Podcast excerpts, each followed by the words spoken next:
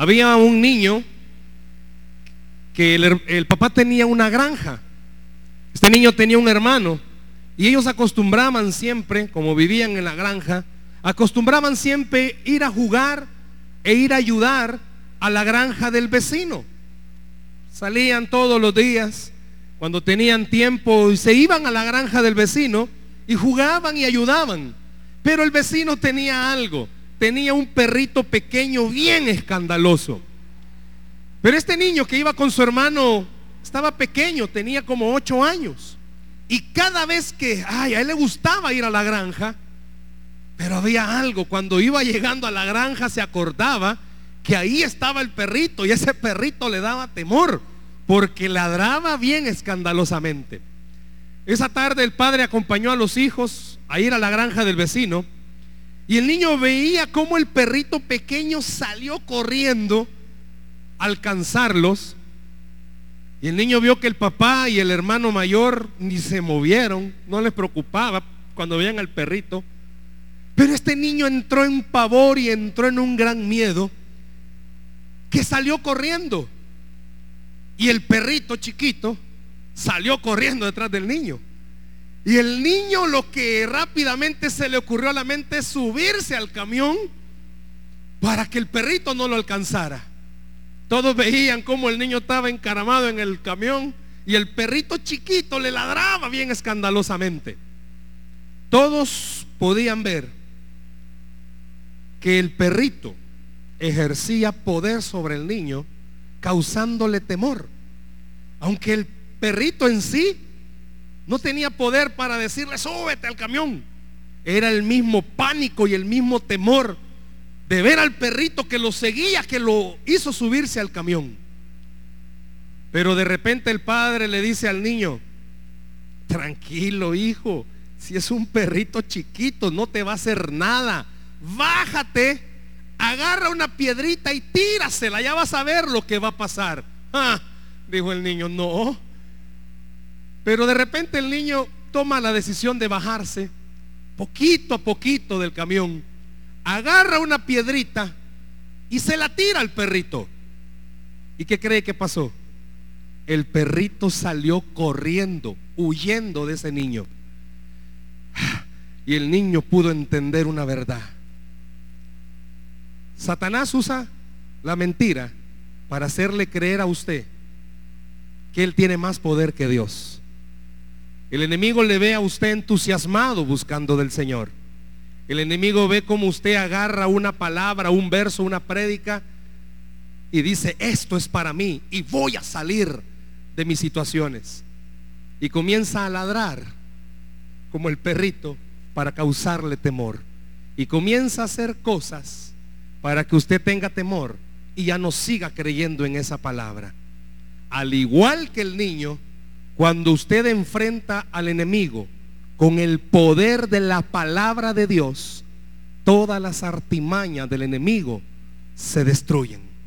Yo quiero hablar con ustedes esta tarde de un tema, las estrategias del enemigo en contra de la palabra de Dios. Las estrategias del enemigo en contra de la palabra de Dios. Váyase conmigo, por favor, al Evangelio según San Mateo, capítulo 13 versículos 3 al 9. Mateo capítulo 13, versículos del 3 al 9. Estrategias del enemigo en contra de la palabra de Dios. Vamos a hablar en esta tarde de aquellas estrategias que el enemigo usa para arrebatarle a usted esa promesa que Dios le ha dado y usted deje de creerla. Vamos a leer del verso 3 al verso 9. Voy a pedirle algo, siempre traiga su Biblia aunque le proyectamos en las pantallas los versos, pero traiga su Biblia, porque hay momentos en los cuales le pedimos que subraye o anote algo. Mateo capítulo 13, versículos 3 al 9. Los tenemos ahí, vamos a leerlo. Quiero pedirle que me ayude, por favor. Vamos a leerlo todos juntos. Todos los vamos a leer los versículos en esta tarde. A la cuenta de uno, pero léalo fuerte. Uno, dos, tres.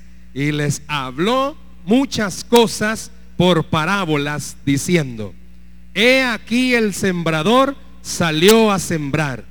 Y mientras sembraba, parte de la semilla cayó junto al camino y vinieron las aves y la comieron. Parte cayó en pedregales donde no había mucha tierra y brotó pronto porque no tenía profundidad de tierra, pero salido el sol se quemó y porque no tenía raíz se secó. Y parte cayó entre espinos y los espinos crecieron y la ahogaron. Pero parte cayó en buena tierra y dio fruto, cual a ciento, cual a sesenta y cual a treinta por uno. El que tiene oídos para oír, oiga.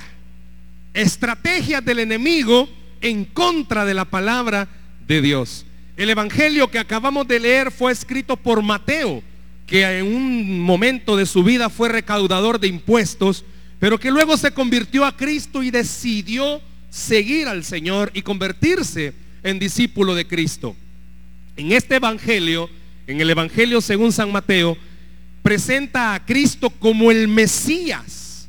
Y este evangelio, escuche bien, va dirigido a, judíos cristianizados, es decir, a judíos que se habían convertido al cristianismo. Pero en este capítulo 13 vamos a observar, yo le voy a pedir que nos aventuremos en este viaje, vamos a observar cuatro parábolas que al estudiarlas, usted y yo, vamos a descubrir que Jesús en el capítulo 13 lo utiliza para hablarle a esos judíos que se habían convertido al cristianismo. Jesús les dice, les voy a hablar de cuatro estrategias que el enemigo usa en contra de la palabra en la cual ustedes han creído o en la palabra que las personas van a creer.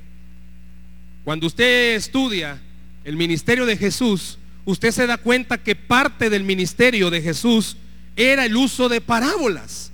Y una parábola, si usted busca en un diccionario bíblico específicamente a qué se refiere con parábola, la parábola es una forma de enseñar utilizando algo familiar para explicar algo no familiar. Es decir, en ese momento Jesús agarraba algo familiar de la época que ellos sabían muy bien para explicarles algo que no era tan familiar. Aunque más adelante Jesús le dice a sus discípulos, lo que sucede es que quiero hablarle a estos así porque aunque ellos oigan la verdad, no van a creer tanto.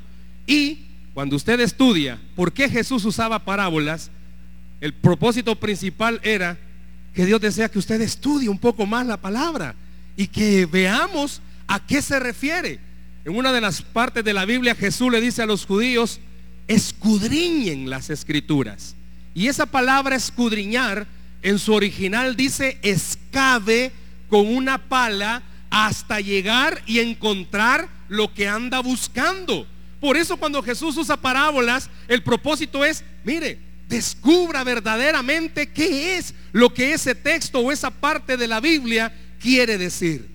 Si usted lee todo el capítulo 13, usted se va a dar cuenta que todo el capítulo 13 Jesús lo usa para hablar del reino de los cielos. ¿Escuchó? Jesús lo usa para hablar acerca del reino de los cielos. Y ya vamos a ver a qué se refiere cuando dice el reino de los cielos. Pero veamos algo. En este capítulo 13 que acabamos de leer estos versos, el Señor está diciendo, ok, yo quiero decirles algo. El enemigo va a usar, y me adelanto, va a usar cuatro estrategias en contra de la palabra que usted ha escuchado. Cuatro estrategias que él va a usar. Pero antes dice Comienza el capítulo diciendo, pero hay un problema. El enemigo usa esas, estrategias, pero los oyentes, los que escuchan la palabra, pueden ser de cuatro tipos de personas. Y en esta tarde yo le pregunto a usted, ¿qué tipo de persona es como oyente de la palabra? ¿A qué se refiere, hermano? Vaya conmigo. Dice en el verso 4, no lo vamos a, leer todo, sino que solamente en el verso 4 él está diciendo algo. Dice que el sembrador salió a sembrar, pero dice que lo que salió a sembrar, dice que parte de lo que sembró cayó junto al camino. ¿A qué se refiere eso? Quiero que veamos algo. Antes de ver las estrategias que el enemigo utiliza, el Señor Jesús estaba diciendo, mire, es que no solo basta con oír la palabra. ¿Cuánto tiempo tiene usted de escucharla? sino que el Señor dice, mire, hay algo, los que oyen la palabra puede ser que se parezcan a, los que se refiere cuando la semilla cayó junto al camino. ¿Qué es esto?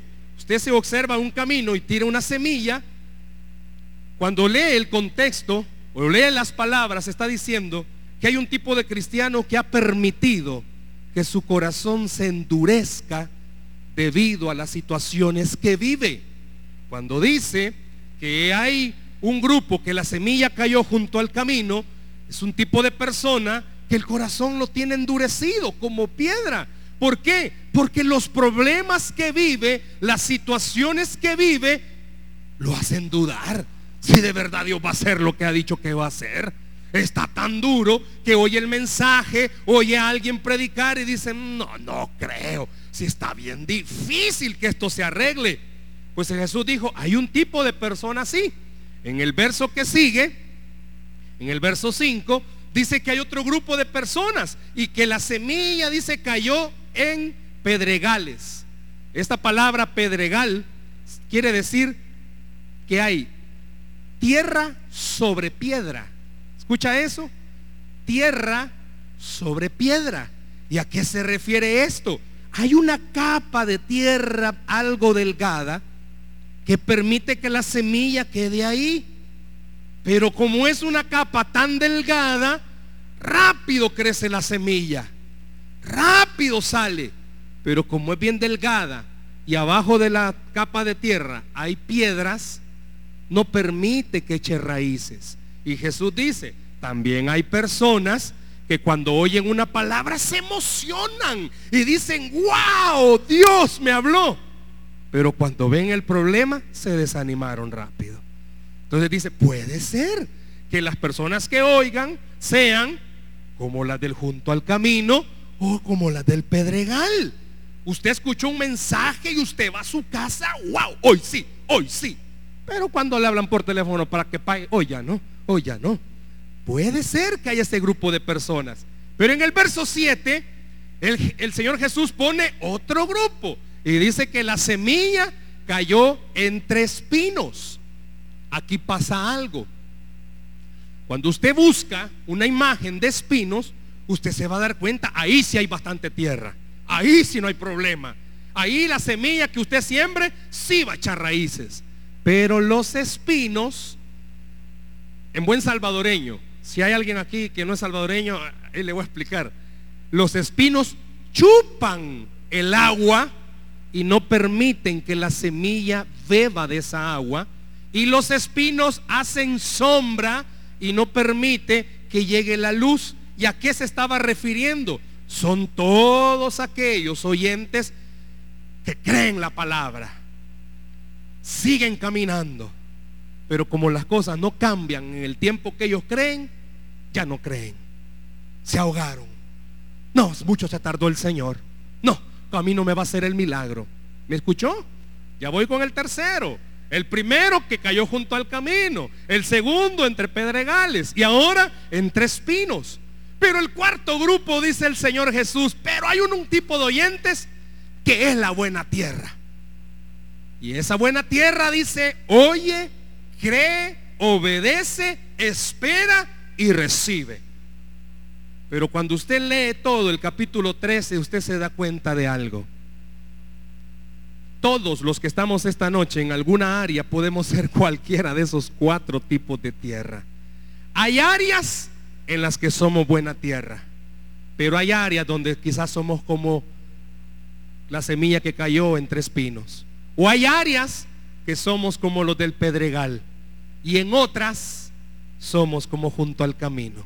Por eso el Señor dice, como hay cuatro tipos de oyentes, el enemigo se aprovecha y usa estrategias. La estrategia número uno, váyase conmigo por favor.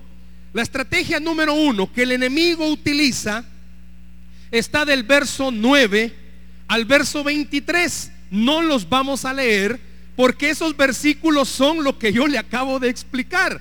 Pero el Señor dice algo.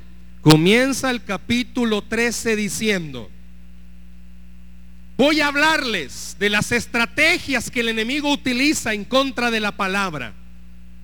¿Por qué dice eso? Fíjese algo. Y aquí no lo van a proyectar. Hay un verso al que yo quiero llamar su atención y es el verso 24. Ahí lo van a proyectar. Pero si pudiera buscarlo.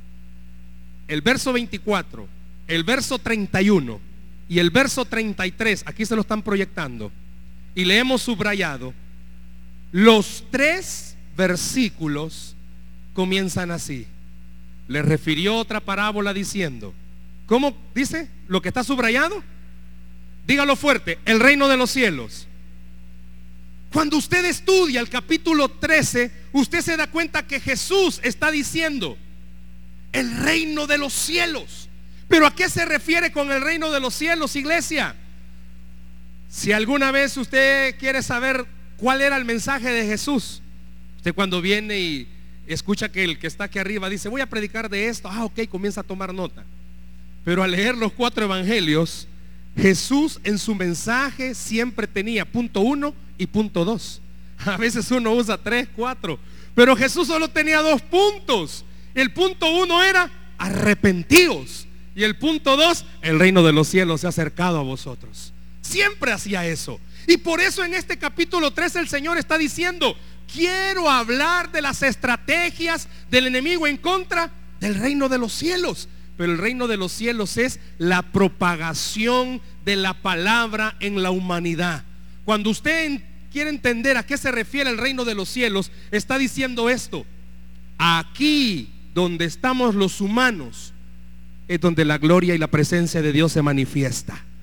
Aquí donde estamos los humanos enfermos, endeudados, emproblemados, es el mejor lugar para que la presencia de Dios haga milagros en medio nuestro. Dele el aplauso al Señor si se lo va a dar. ¿A qué se refiere esto del reino de los cielos?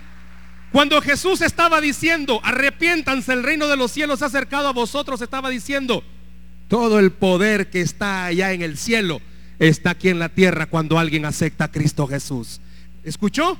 Eso estaba diciendo cuando dice el reino de los cielos. Está diciendo, una persona que se arrepiente puede tener la garantía que todo el poder que Dios tiene en el cielo está con esa persona. ¿Qué quiere decir eso, hermano? Que usted y yo en esta tierra no caminamos solos. El poder del reino de los cielos camina junto a nosotros. Le va a dar ese aplauso de al Señor esta tarde. ¿A qué se refiere esto? Jesús está diciendo, la primera estrategia que el enemigo quiere usar en contra suya, se lo dije del verso, el verso 19 al verso 23, quiere destruir esa palabra. ¿Escuchó? Quiere destruir esa palabra. Por eso no, si querés quitarme la segunda, porfa, porque ya aparece la segunda. Destruir esa palabra. ¿Por qué? Porque el enemigo sabe algo. Cuando una persona le cree a Dios, el enemigo sabe esto. La palabra de Dios tiene poder. ¿Escuchó iglesia? La palabra de Dios tiene poder. Cuando usted escucha un mensaje y usted escucha que el enfermo Cristo le ha dicho que la cruz del Calvario llevó su enfermedad y esa persona la cree, Dios puede sanar esa persona. El enemigo que quiere vernos destruidos. El enemigo quiere destruir esa palabra, quiere que usted no la crea. Por eso dice el Señor, puede ser que ustedes sean uno de esos cuatro oyentes. El enemigo quiere venir y agarrar esa palabra y destruirla. Le digo, no vamos a leer los versos porque es lo que acabamos de explicar de las tierras. Pero el Señor dice, el enemigo lo primero que quiere hacer es destruirla. ¿Por qué? Si usted en esta tarde o cualquier día ha escuchado una palabra y ha penetrado a su corazón, el enemigo sabe que una persona que en su corazón cree que Dios puede hacer ese milagro es una dinamita para el reino de los del infierno. Un cristiano que le cree al Señor es dinamita. ¿Sabe por qué? Porque usted sabe algo, aunque todavía el milagro no aparezca, el que está en los cielos, que no puede mentir, le ha dicho que hará ese milagro sobre su vida. Por eso el diablo quiere destruir esa palabra. ¿Y cómo la destruye? Puede ser que los problemas acrecenten, le distrae. Usted que está esperando un milagro, le distrae. Le pone su problema y como que fuera llamarada, le echa más tusa para que más fuego se vea. No se soluciona su problema. El enemigo usa esas distracciones. ¿Hace cuánto Dios declaró sobre usted un milagro? Una sanidad. Y el enemigo usa cualquier estrategia para hacerle creer, no, no te sanó.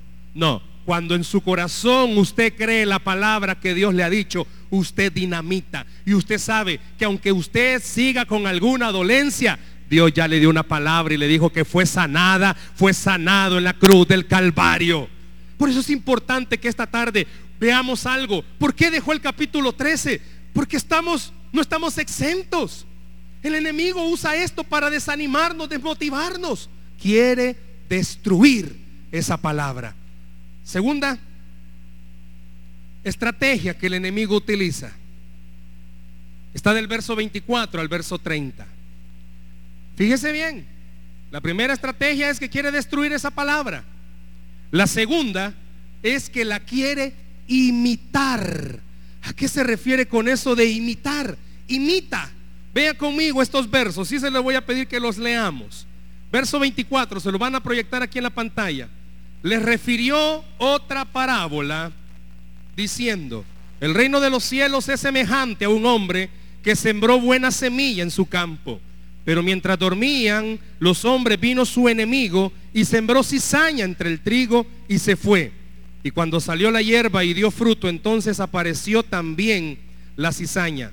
Vinieron entonces los siervos del padre de familia y le dijeron, Señor, ¿no sembraste buena semilla en tu campo?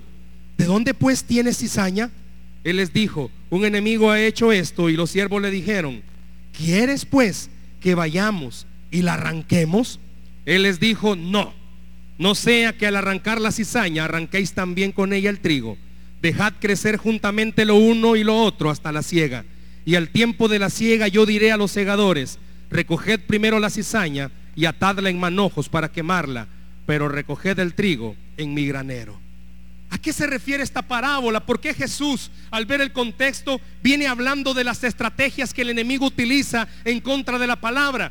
Cuando Él no la destruye, la va a querer imitar. Si usted busca qué es la cizaña, se va a dar cuenta que es mala hierba, así dice. Pero compárela con el trigo, a simple vista no hay diferencia. Los que conocen de agricultura saben que a simple vista no hay diferencia. ¿Y a qué se refiere con esto? El enemigo sabe que usted está esperando una palabra.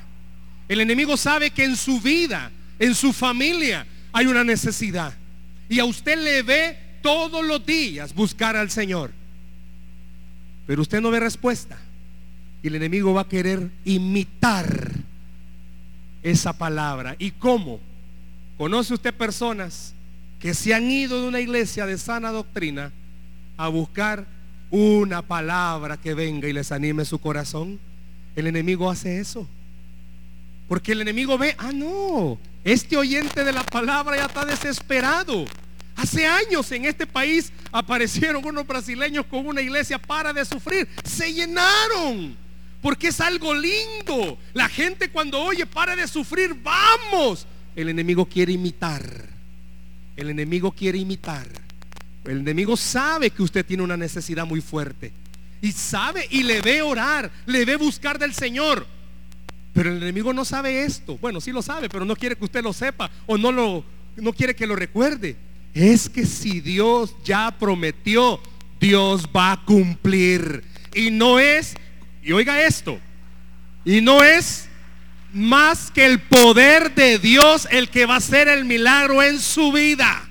Aquí puedo pararme y decirle cualquier cosa, pero yo le estoy en esta tarde diciendo, la palabra de Dios tiene poder. Y ella es la que cambia vidas. Y ella es la que transforma. Y ella es la que libera. Y ella es la que sana. Ah, no, no dice la Biblia que por el oír viene la fe y el oír la palabra del Señor. Espere, mire hermana, fíjese en que en tal iglesia hay una profeta, Dios la usa.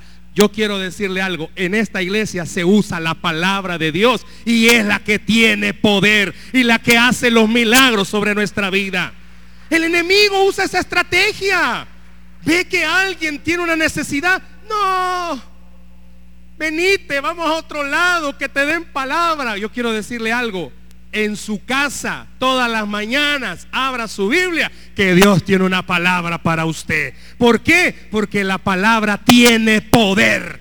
Y el poder, escuche esto, no es de un hombre, es del Dios que está en los cielos. Por eso el enemigo dice, mmm, voy a imitar. Y por eso imita. Hermano, ¿y qué pasó? Eh, estoy en una iglesia donde me hablan palabra de Dios. Hermano, abra su Biblia en su casa, que ahí está la palabra de Dios. Ahí está la palabra del Señor. Y ella tiene poder.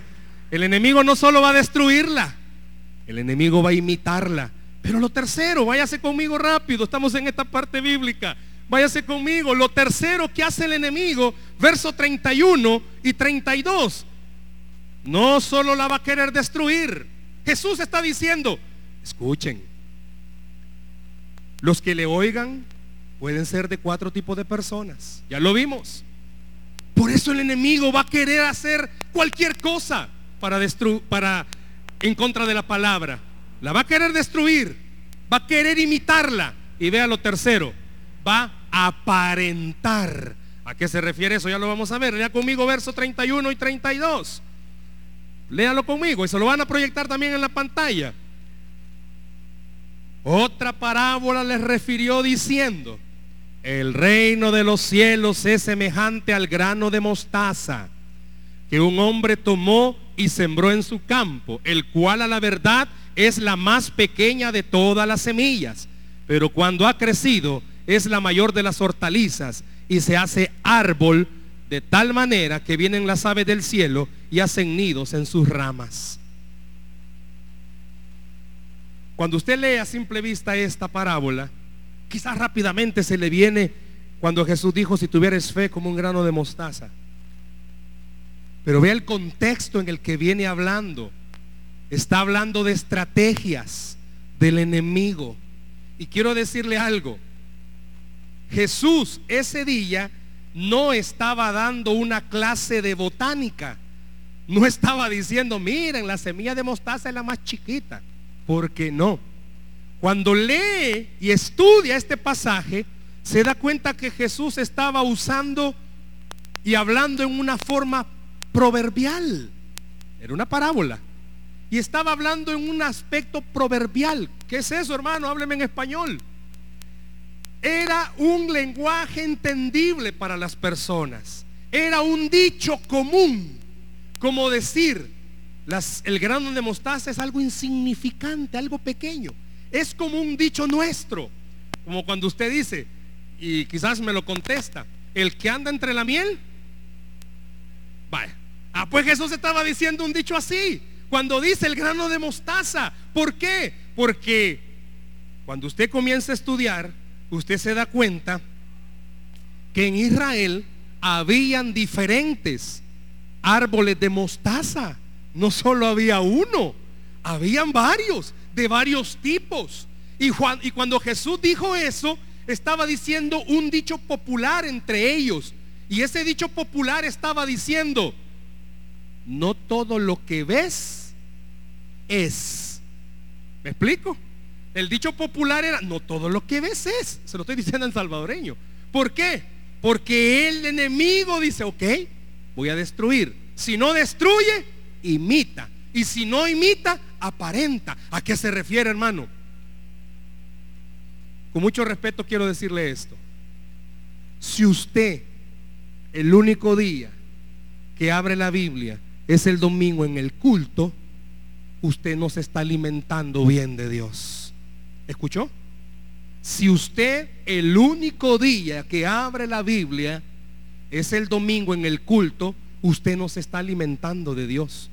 ¿Y sabe qué está pasando? Que usted no está creciendo espiritualmente.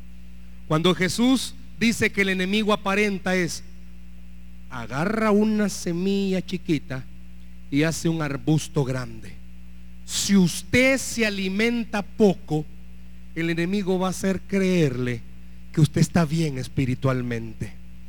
Si usted puede ser, sirve mucho en la iglesia, pero no tiene un tiempo devocional con Dios, el enemigo va a hacer creerle que usted está creciendo espiritualmente. Si usted no permite cambios en su vida, porque usted escucha la palabra y Dios le está diciendo que tiene que cambiar ciertas áreas y no las cambia, el enemigo le está diciendo, no, tranquilo, así te ama el Señor. Y no está creciendo espiritualmente. El Señor Jesús dijo, a los judíos cristianizados, el enemigo puede hacerles creer que con un versículo que lean al mes, suficiente palabra, ya crecieron espiritualmente. ¿Y sabe cuál es el problema? Cuando sucede esto, que cuando vienen los problemas serios, usted se desinfla bien rápido. Usted se desanima rápidamente. Ya no quiere servir. Ya no quiere buscar del Señor. ¿Por qué? Porque el enemigo se aprovechó y trató de hacerle creer a usted que usted está bien espiritualmente. Usted necesita buscar del Señor todos los días. Por eso el Señor, cuando usa esta parábola, le está diciendo, es que escuchen, el diablo, el enemigo va a querer no solo destruir, no solo imitar, sino hacerles creer que están bien. No, haga algo en su vida. Recuerde, la palabra de Dios tiene poder. Pero no solo la palabra que escucha el domingo. En su casa, la palabra de Dios tiene poder. Y lo número cuatro, en el verso 33, lo, cuatro, lo cuarto que el enemigo hace lo cuarto que el enemigo hace en contra de la palabra de Dios es que la contamina. Contamina. Verso 33, lo leemos por favor. Otra parábola les dijo, el reino de los cielos es semejante a la levadura que tomó una mujer y escondió en tres medidas de harina hasta que todo fue leudado. Si no la destruye, la imita. Y si no la imita, la aparenta. Y si no la aparenta, la contamina. Cuando usted lee en las escrituras, usted se da cuenta que cuando se usa la palabra levadura, se está refiriendo a algo que es malo. Dios mandó al pueblo que eliminasen en el Antiguo Testamento la levadura de sus casas. Jesús le advirtió a la gente que se cuidaran de la levadura de los fariseos y de los saduceos, pero que también se cuidaran de la levadura de Herodes. Cuando usted lee en la Biblia, levadura siempre se relaciona con algo malo. ¿Y a qué se refiere con esto, hermano? Cuando el enemigo va a tratar de destruir o imitar o aparentar o contaminar la palabra, el enemigo va a crear falsas doctrinas. Usted y yo debemos agradecerle a Dios porque estamos en una iglesia de sana doctrina. Se predica lo que la palabra de Dios dice. Pero le aseguro, y no quiero molestar a nadie, que usted escucha a otros predicadores de otro lado, radio, televisión, que a usted le emociona lo que dice, pero es falsa doctrina. Va en contra de la palabra del Señor. El enemigo se aprovecha. Iglesia, estamos tiempos en los cuales el enemigo está contaminando la palabra. Y usted y yo sabemos que el único camino se llama Cristo Jesús. Y usted y yo sabemos que el único que hace milagros se llama Cristo Jesús. Y usted y yo sabemos que la única arma que Dios nos ha dado para combatir en este mundo es su palabra. Pero el enemigo se aprovecha porque sabe que podemos ser uno de esos cuatro tipos de tierra. Y el enemigo va a querer ponerle, el mismo Señor dice, fábulas, que la gente crea. No permita que se contamine la palabra que usted está escuchando. Examínelo todo, dijo Pablo. Vea si lo que está escuchando está de acuerdo a la palabra. ¿Por qué? Porque si ve las estrategias del enemigo, al final lo que el enemigo quiere hacer es que usted no crea lo que Dios va a hacer en su vida. Y entonces, ¿qué hago, hermano? Quiero darle las aplicaciones. Si usted dice, bueno, ¿qué tipo de tierra soy? Usted solo se puede examinar. Si usted escucha una palabra o no la recibe, no cree. Si crece rápidamente y se emociona, pero cuando ve el problema se desanima. Si crece la semilla, pero los mismos problemas lo ahogan. O si es buena tierra. Número uno, usted necesita hacer su devocional diario. Usted no puede vivir si diariamente no lee la palabra. Por eso le digo, abra su Biblia en su casa todos los días. Y sabe algo, el Señor no solo inspiró la Biblia al decir que en su presencia hay plenitud de gozo. Usted puede estar sumergido en problemas, pero usted abre la Biblia en su devocional. Dios le tiene una palabra para su corazón. Dios tiene una promesa para su vida. Haga su devocional diario. Usted no puede salir de su casa o usted no puede dormirse si no ha hecho su devocional diario. Hágalo. Permita que la palabra tenga el poder tal cual Dios se la ha dado. Número dos, usted necesita no faltar nunca a su culto. Usted necesita asistir a su iglesia. Y nosotros tenemos un culto los martes de doctrina. Usted necesita crecer en la palabra. El enemigo va a verle a usted en sus problemas y va a querer distraerlo. Pero entre más usted lea la palabra, entre más usted permita que la palabra le hable, más va a permitir que el reino de los cielos, es decir, el poder de Dios, se manifieste en su vida. Anda desanimado, lea la Biblia. Anda desanimado, venga al culto. Venga a llenarse del Señor. ¿Por qué? Porque si a usted Dios ya le dio una promesa, iglesia, Dios no es hombre para mentir, ni hijo de hombre para arrepentirse. Dios lo que promete lo cumple. El Señor cumple lo que le ha prometido. Usted necesita no solo hacer su devocional, usted necesita venir a la iglesia. Yo le felicito porque está esta tarde acá. Yo le animo, no deje de venir. Si puede venir los martes, hermano, ¿y de qué me sirve? Entre más crezca en la palabra del Señor, usted más va a entender esto. Si Dios conmigo, ¿quién contra mí? Si el Señor está de nuestro lado, aunque la tierra tiemble, dice, no temeremos porque estamos en su mano. Busque del Señor, venga a la iglesia, haga su devocional. Pero también usted necesita asistir a un grupo, hermanos. Si usted no va a ninguna célula, usted necesita compartir. Usted necesita escuchar que otras personas están pasando por situaciones iguales o quizás peores que las suyas. Pero usted va a crecer cuando oiga el testimonio en los grupos que a pesar de que quizás la respuesta no ha aparecido, esa persona tiene fe que Dios va a hacer el milagro. ¿Sabe por qué? Porque cuando usted crece en la palabra, usted se da cuenta que el cristiano no camina por vista, el cristiano camina por fe. Aunque las puertas estén cerradas, cuando usted crece en la palabra, usted entiende algo. Dios abre puertas que nadie puede abrir. Y Él cierra puertas que nadie puede cerrar. Iglesia, crezca en la palabra. No solo haga el devocional venga a la iglesia, asista a un grupo. Y lo he escuchado muchas veces. Usted necesita un padrino. Usted necesita a alguien de uno a uno para hablar. Porque seamos honestos, el mundo en el que estamos viviendo y las aflicciones, las preocupaciones, es que no es lo mismo que de este culto usted se vaya lleno de una palabra y que vaya a su casa y se enfrente a un problema y que tenga que esperar hasta que haya reunión en un grupo. Necesita un padrino para hablar y decirle, fíjate que el Señor me dio una promesa, pero qué difícil. Esposa, usted que está esperando que su esposo cambie, qué difícil es. Todos los días enfrentarse a esa misma persona y ver que no hayan cambios positivos.